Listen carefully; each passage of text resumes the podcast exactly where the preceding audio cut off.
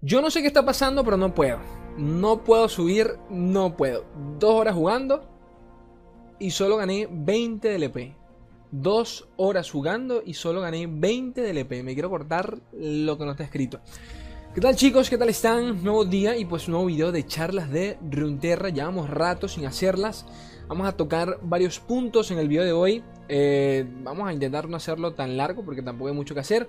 Primero y principal, ya como están viendo en pantalla, eh, pues sí, según algunas regiones, bueno, para los que no lo sepan, primero comenzamos con esto, eh, la, Play Store de Google pues realiza unos premios anuales sobre las mejores aplicaciones y juegos del año, valga la redundancia, y entre ellos pues estuvo nominado a Lore como mejor juego del año, ¿de acuerdo? No... O sea, quiero que entiendan esa categoría, mejor juego del año, y pues en algunas regiones pues sí lo ganó en otras se lo llevó Genshin Impact y todo el tema.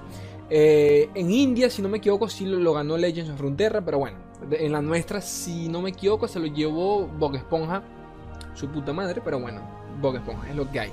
Y nada, quería comentárselos de manera breve para comenzar. Segundo, el tema de. El, vamos a hacer una actualización del meta para repasar cómo, cómo estuvo el meta durante esta última semana y cuáles son los mazos con mejor eh, win rate a día de hoy. Eh, para, no qué sé yo, para que tengan una perspectiva de qué es lo que van a ver en Rankeds, por qué lo están viendo en Rankeds, cuáles son los counters y todo el temita, ¿no? Por acá lo tengo, ¿dónde estás? No te veo, aquí estás. ¿Se está viendo bien? Sí, se está viendo bien.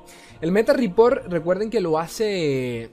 Lo hace. ¿Cómo se llama? Lo hace Cosmic, ¿de acuerdo? Un, pro de, de, Twitter y de Legends of Runeterra también. Eh, actualmente en Master, pero bueno, el caso es que él se dedica al tema de las estadísticas en el juego. Y eh, siempre recopila semanalmente lo que son los mejores mazos del meta, por qué están allí, mejor win rate, pick rate y todo el tema. Si ustedes quieren que hagamos un repaso semanal de estas estadísticas, podemos hacer así, una, qué sé yo, no, no un Charles Runaterra como tal, no lo sé, sino más bien, me cago en los buses, sino más bien algo así como un repaso del, del meta de la semana. Si quieren que haga algo así, pues se puede hacer, ya me comentarán ustedes no pasa nada.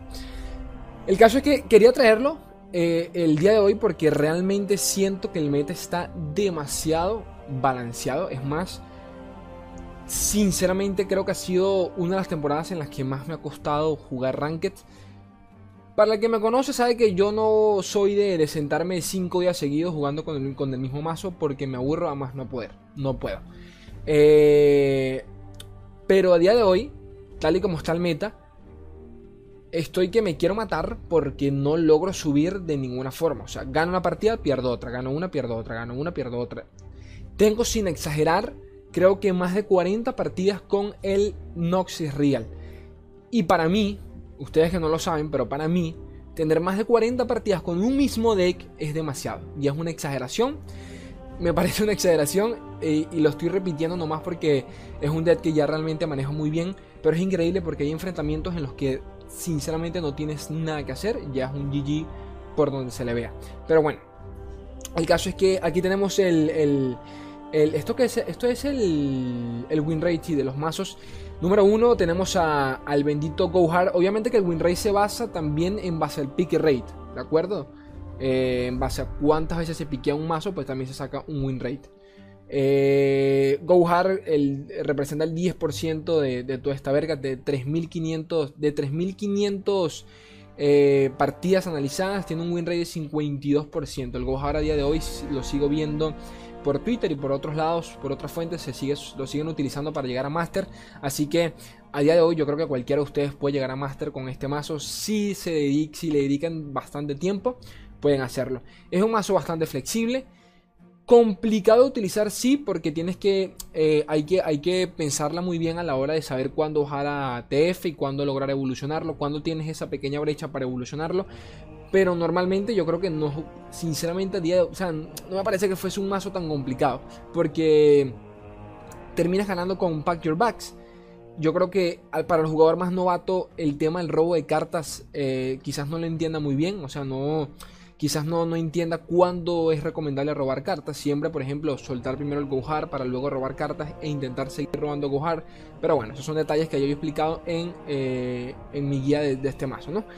Después sigue Noxus Real, ya recontra obvio, uno de los mazos que eh, se come tranquilamente al, al.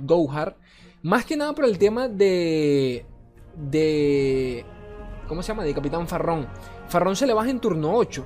Y solo por ese, por ese, por ese turno extra que tenemos podemos cerrar la partida un poco antes que ellos. Eh, esto mismo provocó que, por ejemplo, ciertas variantes de Gohar llevan a Ledros, llevan una sola copia de Ledros. Que, hombre, en partidas normales, eh, o sea, la mayoría de partidas no te salen nunca Ledros. Pero si te sale, te puede salvar la partida y te puede ayudar a cerrarla muchísimo antes, ¿de acuerdo? Porque como les digo, no siempre te sale Gohar y cuando no te sale te quieres matar. Eh, el tema de Nox es real, es, es cierto, es uno de los mejores mazos que hay actualmente en el juego. Se come a la gran mayoría de midrange, pero sufre muchísimo contra decks tan específicos como, como los puede ser el tema de Isla de las Sombras, de del mismo K-Pop Yetis, ¿de acuerdo? Que si tienen algunas dudas de cualquiera de estos mazos, la gran mayoría ya tienen una guía en mi canal y o si quieren el código vayan directamente a Mobalytics, ¿de acuerdo? Así que todo esto se basa en Mobalytics, para que, para que entiendan. Pero bueno, como a lo que iba. Eh, Noxus Real sí es uno de los mazos más eh, flexibles en todo el juego, la puta madre, una, una capacidad de limpiar mesa demasiado, demasiado abismal. Eh, ya ni siquiera importa si es una mesa pesada como lo puede ser Eise Yuani. También se lo puedes, te la puedes comer tranquilamente por el mismo tema de que en turno 8 ya tienes a Farrón. Y si te quedas a mitad de camino, Farrón te termina de cerrar la partida sin mucho problema. Tanraka, no mentira, el tercero tenemos acá al, bendito Fearson. Creo que este es el Fearson, ¿no? Mithril. Sí, este es el Fearson. Este es el Fearson. Pasa que porque se llama diferente acá. Este creo que es el Fearson. No, este no es el Fearson, gente. A la puta madre. No, si este es el Fearson versión Targon. Cierto, cierto, cierto, cierto. Pasa que hay otra versión que es con Ellis, eh, Noxus y Isla de las Sombras. De allí que me estaba confundiendo. Sí, este es el Fearson. El problema del Fearson, o el problema no, el, el, Win Condition es que todas sus, todas sus cartas son. Eh, la mayoría tiene Fearson o anochecer y por ende te puede llenar la mesa bastante rápido. Es bastante complicado de, llevar ese enfrentamiento según lo que tú lleves. Por ejemplo, si no llevas bichos de más de 3 de daño, pues estás muy jodido. Por ejemplo, yo con Noxus Real la he llegado a pasar relativamente mal según qué partida, según lo que roben el Mulligan y todo el tema. A pesar de que sí tengo limpieza de mesa bastante fácil. Eh, también tienen Harrowing y no te lo esperas nunca. Te vas en el Harrowing y llevo el play. Si ya de por sí es complicado limpiar la mesa, imagínate limpiar un Harrowing. Muchísimo más aún.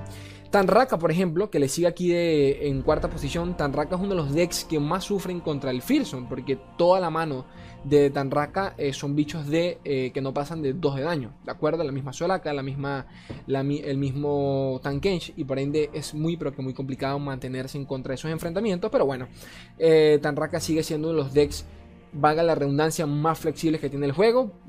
Puedes, si, puedes adaptarte a la partida según, según el win condition de eh, el delito o directamente de, de Tankenge, porque a pesar de que Tankenge no te cierra la partida, Tankenge va comiendo turno tras turno, te va, se va curando con Soraka. Y al final de la partida, ok, no tienes el hito, pero puedes ganar tranquilamente con Papito Tankenge. El Discaragro, que sigue siendo uno, sigue siendo uno de los mazos más eh, 54% win rate, la puta madre. Sigue siendo uno de los mazos con, con, con más rápidos de utilizar. Y según que Elos, en Elos más bajos, yo creo que tranquilamente un Discaragro funcionaría perfectamente.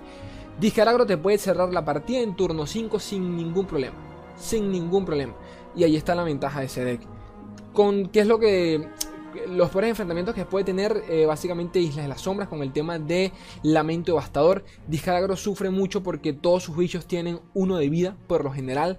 Eh, las, las cartas más pesadas, las unidades más pesadas son Draven, Jinx, que al final del día son bichos de, 3 de vida, o sea que cualquier cosa, con cualquier tradeo o hechizo directo te los puede bajar. Y el último que es el favorito del público, creo que se llama así, el favorito del público, que es este que aumenta sus stats según la cantidad de bichos que tengas en, la mesa. Eh, básicamente con eso, esas, esas, tres unidades son las más pesadas que tiene. El resto son puro bicho coste 1 que puedes bajar tranquilamente con cualquier hechizo para limpiar mesa en general, ¿no? Para, tener control de, masas, ¿no? Eh, pero bueno, el discaragro en elos bajos yo creo que funcionaría perfectamente. Es un dead que con práctica le sacas, le sacas la mano tranquilamente, o sea, aprendes a utilizarlo tranquilamente.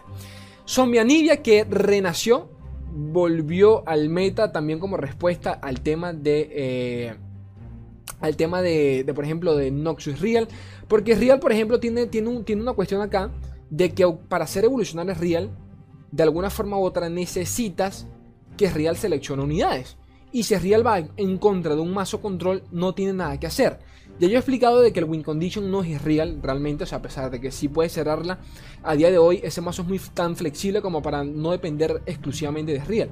Eh, pasa a ser sencillamente un, un- motor de, de para desechar cartas a, a punta de las, de las hachas. Pero eh, Zombie Anivia tranquilamente te la pueden matar mil veces, puede volver a renacer, tiene las curaciones suficientes para aguantar ciertos enfrentamientos, como los puede ser, por ejemplo, el, el Gohar, por ejemplo. De igual forma le puede aguantar tranquilamente al tema de Ledros, según qué partida, porque también tiene eh, los congelares, el la escarcha. De igual forma también contrarresta la puta madre a muchos agros, porque tiene avalancha, tiene ruina, o sea, es una especie de variante de, del, del, ¿cómo decirlo? Del, del, del Field Rush, por así decirlo. Una especie de variante, pero sencillamente con, pues, eh, Anivia. Que el temita Anivia con el, con el prendevelas se, se te- se te, escapa de las manos muchísimas veces. Bastante complicado de llevar, pero bueno, son cositas y cositas. Eh, luego sigue aquí FTR, que, que creo que es Field Rush. Sí, Field Rush, Ledros, que es básicamente eh, Trindamer con Trindamer con Papito Papito Trundle y llevan una, una copia de Ledros. Creo que esta es la variante que, a la que ellos se refieren. Se juega prácticamente igual a, a Nibia, aunque no, bueno, no es que se juega prácticamente igual, pero la idea es la idea base es la misma, ¿no? Es un mazo control que le va muy bien al agro, pero Field de Rush sí eh, realmente tiene el win condition en, valga la redundancia, en Field de Rush. Intentas buscarlo lo más pronto posible, según qué partida, y Ledro se le agrega básicamente para tener otra win condition en caso de que no puedas irte directamente por el Field de Rush, en donde no puedas irte directamente por ese por ese, ¿cómo decirlo? Por ese, eh, por ese Trindamer o por ese Trundle evolucionado, bueno, lanzas a Ledros y por allí te vas, vas acarreando la partida. ¿Qué más hay por acá? El pirata, el pirata que nunca, a la vera con mi caballo, el pirata que nunca ha pasado de moda, ese, ese mazo de verga siempre se le ha visto, se le ha visto durante todas las temporadas. Eh, también depende de según el elo y hay que entender que todas estas, esta- todas estas estadísticas que están viendo acá en pantalla se basan en eh, partidas de platino para arriba. Así que tengan en cuenta de que si esto funciona en platino, tranquilamente funcionaría en, eh, en elos muchísimo más bajos, ¿de acuerdo? ¿Qué sucede? Que como realmente todos los decks está- están teniendo muy buen win rate, como pueden ver acá, es más, pasa que me da un poco de paja buscarlo, pero podríamos compararlo con el, con el win rate del, del parche anterior o de dos parches anteriores en donde estaba en donde estaba eh, en el top tier Lee y se podrían dar cuenta de que de que había muy poca muy poca variedad de mazos, ¿de acuerdo? Que, que tuviesen realmente un buen win rate. Y como lo tienen esta- estos actualmente, es, es muy jodido porque uno contrarresta a otro, o la mayoría se contrarrestan entre todos, solo que alguno tiene quizás un poquito más de probabilidad en contra de unos, en contra de, unos, pero eh, sucede lo mismo. Si no te sale la carta necesaria para cerrar la partida, vales verga y allí está el temita con la mayoría de estos mazos. Entonces, nada, mi consejo es que los quemen a más no poder, que los utilicen a más no poder. Yo, por ejemplo, he traído, les traje por allí el Karma, el Karma, el Karma Lux, un deck con el que llegué a Diamante 2 eh, dos veces. Dos veces durante, esta, durante estos últimos días. Pero he bajado a más no poder. He subido a Diamante 2 también con el Noxus Real. Pero he vuelto a bajar. Me he querido cortar las bolas. O sea, una cosa que no tiene. Está pesadísimo. Y por último, ahí tenemos el Dead Monster. Dead Monster, porque bueno, nunca pasa de moda. Dead Monster eh, le aguanta relativamente bien al agro. Funciona bien en contra muchos enfrenta- enfrentamientos. Porque si logras evolucionar a, a Papito Mokai, la cosa es, es una, una barbaridad completa. Y también porque tiene el tema de la torcida. Entonces se podría decir que funciona de la misma forma que lo haría Ledros, por ejemplo. En donde bajas a Ledros e intenta cerrarla eventualmente con una atrocidad, ¿no? Estos son los detalles que me encanta de Cosmic. Porque por acá el, loco mete, mete una pequeña sección en donde siempre trae un mazo que es por. Él, lo denomina como la ¿cómo decirlo? La, la joya oculta de la semana, o sea, la, el, deck estrella de la semana que, que apareció de la nada, por así decirlo, sorpresa. Eh, hace referencia al Draven, al Draven, bueno, realmente no sé el nombre, ¿no? Pero es esta combinación de Draven con Targón, ¿de acuerdo? En donde es un agro realmente fuerte, muy pero que muy fuerte, porque bueno, tienes temitas allí como diezmar y todo el tema. A eso se le suma cascada pálida y son muchas unidades con abrumar. Entonces, según qué enfrentamientos la pasan muy bien. A día de hoy, pues ya murió un poco por el mismo tema de que estos son los decks que aparecen por 1, 2, 3 días. Mayormente no, no pasan de allí. Porque funcionan para contrarrestar a un deck en específico. Les va muy, pero que muy bien. Y luego mueren o desaparecen. Porque eh, no logran adaptarse completamente al meta. ¿De acuerdo? Que es lo que yo siempre les he dicho. El meta en los juegos de cartas, específicamente en lore, es un meta muy cíclico. Ya sabemos que se actualiza cada dos semanas. Pero el hecho es que eh, si sabemos que hoy hay un deck que es tier S, en los tier B ya debería haber un deck, en los tier B o tier A ya, debería haber decks que contrarresten a ese tier S. Entonces, eventualmente es muy probable que en los próximos días ese tier S se deje de ver un poco, según qué Elos, pero se deje de ver un poco para, para que estos de abajo vuelan a pasar un poco arriba. Y es algo cíclico. Entonces, a día de hoy, por ejemplo, me ha pasado mucho. me ha pasado mucho, por ejemplo, con, con, con Noxus Real. Me lanzo 6 partidas en donde las gano seguidas. Seguidas, pero easy. Son no cosas easy que ni las sudo. Y luego vienen otras 4 que las sudo completamente y las termino perdiendo. Eso pasa bastante. Por eso es que el hecho de. Yo siempre recomiendo bastante. Montense, montense en las rachas victoriosas. Porque eso significa que durante ese día. eh, el meta ya está establecido. Ya, ya, se dieron cuenta de que ustedes tienen cierta ventaja contra los decks que se están viendo ese día. La mayoría de personas, por lo general, cambia los metas según lo que ve durante el día. Lo cual puede ser bueno, puede ser mal, eh, puede ser malo. eh, según los profesionales, por ejemplo, que es algo que yo he visto bastante. Ellos, eh, por ejemplo, agarran un deck que, que quieran utilizar durante, durante la sesión del día de hoy. Y si pierden cuatro partidas o tres partidas con ese mismo deck, lo cambian, ¿de acuerdo? Pero eso es muy, realmente eso lo considero yo muy personal, depende de cada quien. Eh, pero es, un patrón que suelo ver bastante en los profesionales. Tres partidas, eh, tres derrotas seguidas, cambian de deck y así van hasta que se van hasta que se van adaptando al deck que están utilizando y van testeando cómo va el meta y cuál deck puede funcionar y cuál no. Por eso mismo, eh, que era lo que les iba a decir, pues eh, vayan testeando el meta, que, que- que funciona, que no funciona. También entiendan de que a veces hay partidas malas y, no por eso tienen que cambiarle el, mazo, que eh, eso también es un temita muy delicado. Eh, la mayoría de partidas las, las van a perder sencillamente porque no saben utilizar el mazo, porque no lo dominan en su totalidad.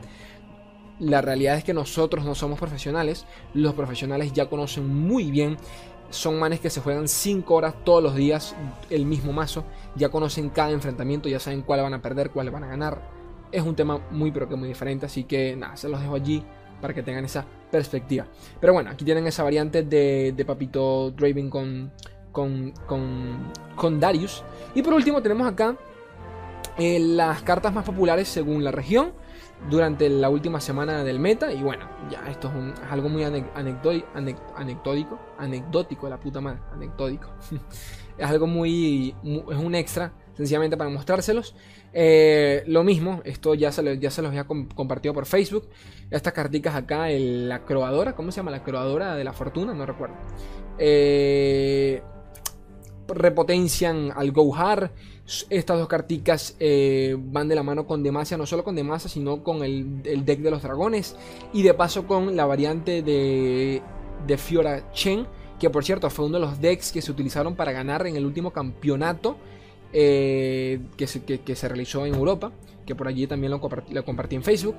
El, el Chenfiora, que también es un deck bastante fuerte y que la pasa muy bien en contra del control de Islas de las Sombras por el tema del el rechazar. ¿De acuerdo? Te lanzan un field de rush, me la pelas, rechazar y poquito más. Eh, eso por parte de Masia, por Johnny, bueno, como están viendo, tenemos al Deny y al, al River Shaper. ¿cómo- ¿Cuál es la traducción? El cazador de ríos, no, el montaolas. ¿Montaolas? No me acuerdo, el montarríos, algo así era el nombre. El, caso es que, eh, nada, se ve bastante por la variante, de, como les comenté, de Chen con Fiora. Una carta que funciona muy bien con el tema de robo de cartas y se le protege. Es una barbaridad total. Es curioso porque cuando se le bufió a esta carta. Yo intenté, intenté traerlo con un mazo de Yasuo eh, y cartas que intentaran bufear a esta carta para que se mantenga durante más rondas en la partida. Pero bueno, a día de hoy ha funcionado muy bien con el, el, el, el, Fion, el ¿cómo se le llama? El, bueno, el Fiorachen, básicamente. ¿Qué más por acá? Por, eh, por las cartas que siempre se ven, me cago en Flayer y poquito más. Bueno, el resto eh, anecdótico, su puta madre, me cuesta pronunciarlo. Del el resto un poquito más que decir, venganza, eh, termogénico como siempre en Piltoborizán, región de verga que, casi ni se ve. Yo la estoy utilizando, sinceramente la, estoy trayendo con una versión con, con el Beamer, ¿sí? el Beacon, Beacon Heimerdinger.